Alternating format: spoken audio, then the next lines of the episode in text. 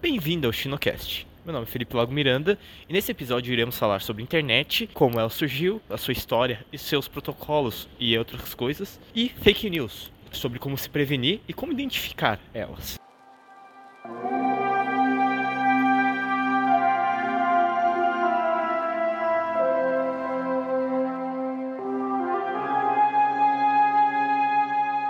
Uma das principais coisas que temos que saber sobre a internet é que ela é um aglomerado de redes que possui vários protocolos que formam a estrutura dela. Temos os IPs, que são basicamente endereços com uma sequência de vários números gerados aleatoriamente pela própria máquina, que são conectados a ela. E temos o TCP, o protocolo de controle de, de transmissão, que serve basicamente como o IP, só que de uma maneira bem mais abrangente. Para mim, a internet é uma tecnologia que está lentamente mudando o mundo. Eu sinto que cada vez mais, dentro do possível, as coisas vão se tornar online. Como recentemente, por exemplo, as escolas é, começaram a partir para online depois da pandemia. É uma forma de se comunicar de uma maneira muito mais eficiente e muito mais rápida do que normal. É algo desenvolvido com muita tecnologia. Inicialmente, a internet foi criada pelo governo americano durante a Guerra Fria e a partir de pesquisas militares para criar uma tecnologia revolucionária que daria vantagem nessa Guerra Fria para o lado dos norte-americanos. Com base nessas pesquisas, a internet era originalmente usada para trocar informações em segredo entre os membros do governo norte-americano. Além disso, a internet também permitia informações serem salvas, mesmo após um ataque instaladora quase 100% do público, ou seja, quase 100% que usava ela, era acessível e tinha dezenas de empresas ampliando seus mercados para essa nova tecnologia.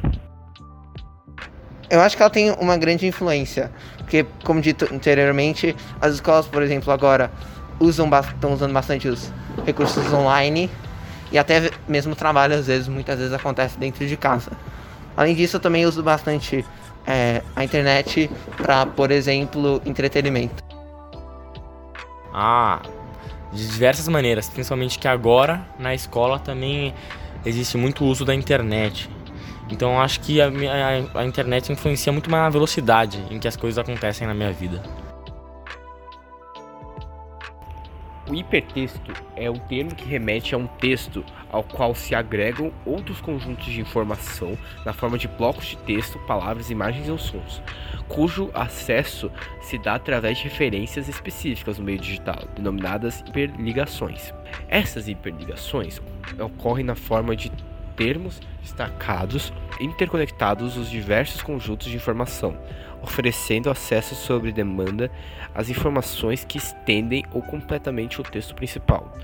Com isso, podemos linkar ou ligar, podemos dizer, esses textos como espécie de outro tipo de informação que leva para outra site ou outra imagem, podemos dizer assim.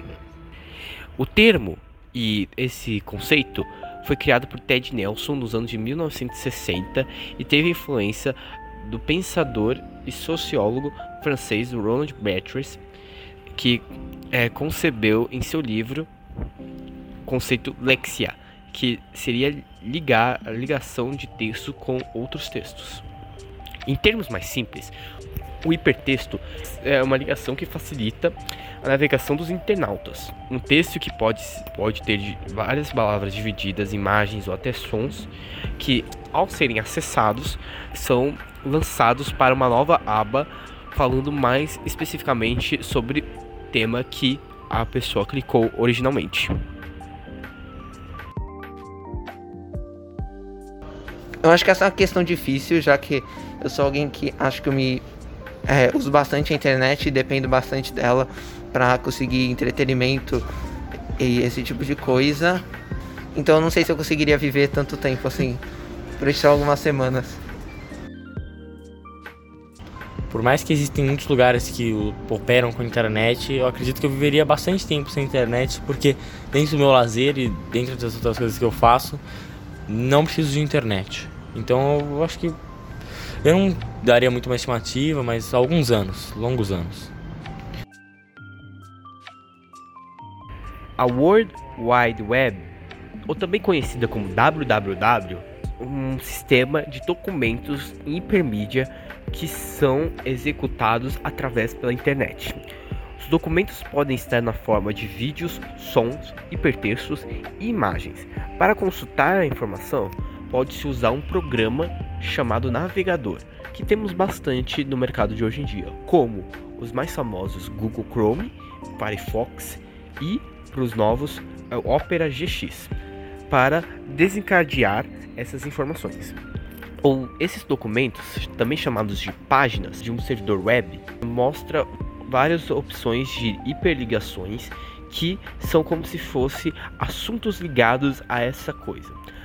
Então, com isso, no futuro surgiu o termo navegar ou também surfar na web, que remete a uma exploração desses sites ou páginas também conhecidas. As ideias por trás do web podem ser identificadas ainda em 1980 por várias organizações europeias e também nucleares, e que, ainda diferentes da web semântica, seu intuito original do sistema foi tornar mais fácil o compartilhamento de documentos e pesquisas entre seus próprios colegas na época. A internet para mim é uma ferramenta útil de fácil acesso está disponibilizada através de uma rede mundial de computadores, onde você pode se comunicar com várias outras pessoas e principalmente ter acesso a uma quantidade infinita de conteúdos.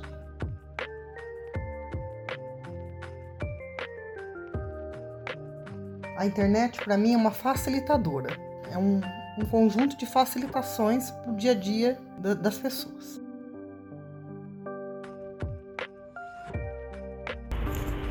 Fake news, em português, notícias falsas, são um dos temas que na atualidade está sendo mais falado na internet, por conta de circulação e da facilidade dessas informações chegarem perto das pessoas pelas redes sociais. Com isso, podemos dividir as notícias falsas em até que duas partes, podemos dizer. Uma que geralmente já existia ao longo do tempo, as chamadas é, 1 de abril, que era notícias onde era uma brincadeira mesmo por conta do dia 1 de abril, o dia da mentira. Mas hoje em dia temos notícias que abalam muito a sociedade atual e que espalham notícias extremamente graves sobre tanto a sociedade quanto cargos diferentes, como prefeitura e assuntos públicos.